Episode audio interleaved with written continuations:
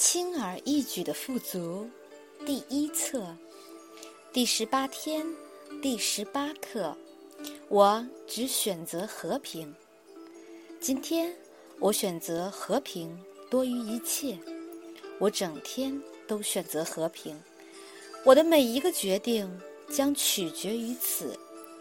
不管我有什么其他的选择，今天我只选择和平。导读文章来自朋友的礼物，有目标。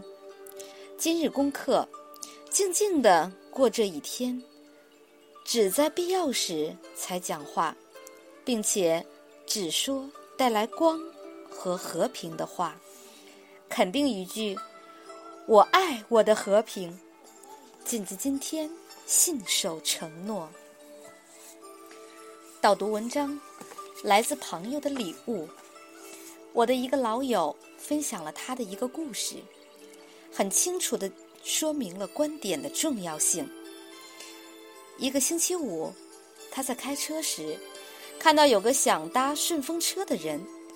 虽然他不习惯于停车给这些人，但当他看到只有一个女子，他便送她一程。他们在车上聊天。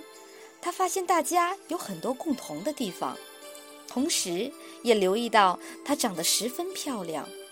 他问她是否想一起吃点东西，她答应了。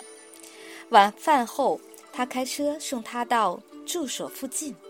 他说他不想让母亲担心他搭顺风车，所以要求朋友在路边放下他。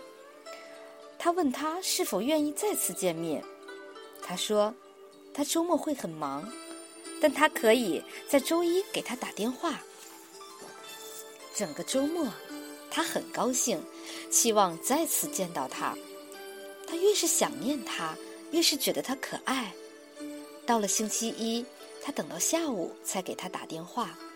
他拨完号码，听到录音说：‘这个号码已停止服务。’后来。”他告诉我这个故事，我为他感到可惜，觉得他也一定感到失望。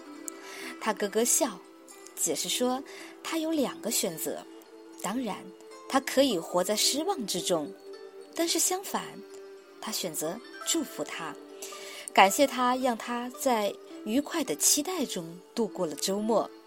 这一切都是他的观点，在他眼里。她仍然是个可爱的女子。导读文章，有目标。这个世界非常重视以目标作为导向，没有目标似乎不可能生活下去，更不能有所作为。因此，我们一直设定不同的目标，然后努力去实现。我们努力工作，比较和评判。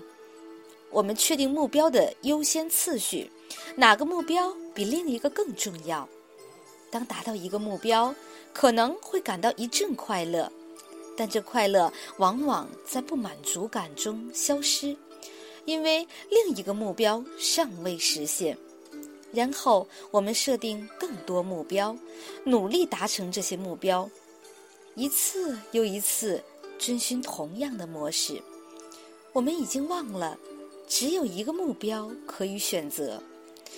当我们选择和平作为我们唯一的目标时，一切为了达成和平而渴望的，都将会被提供。目标的一切所求，将会得到实现。如果我们希望身体健康才能得到和平，那么良好的健康将属于我们。如果我们希望拥有美好的婚姻，才能得到和平，那么美好的姻缘也将会赐给我们。请记住，我们渴望的宇宙都会给予，因此我们总会达成我们的目标。最重要的是，我们选择追求哪一个目标。我们可以选择费力和混乱不安。我们也可以选择和平，要有欢乐和自在的人生。我们唯一的目标一定是和平。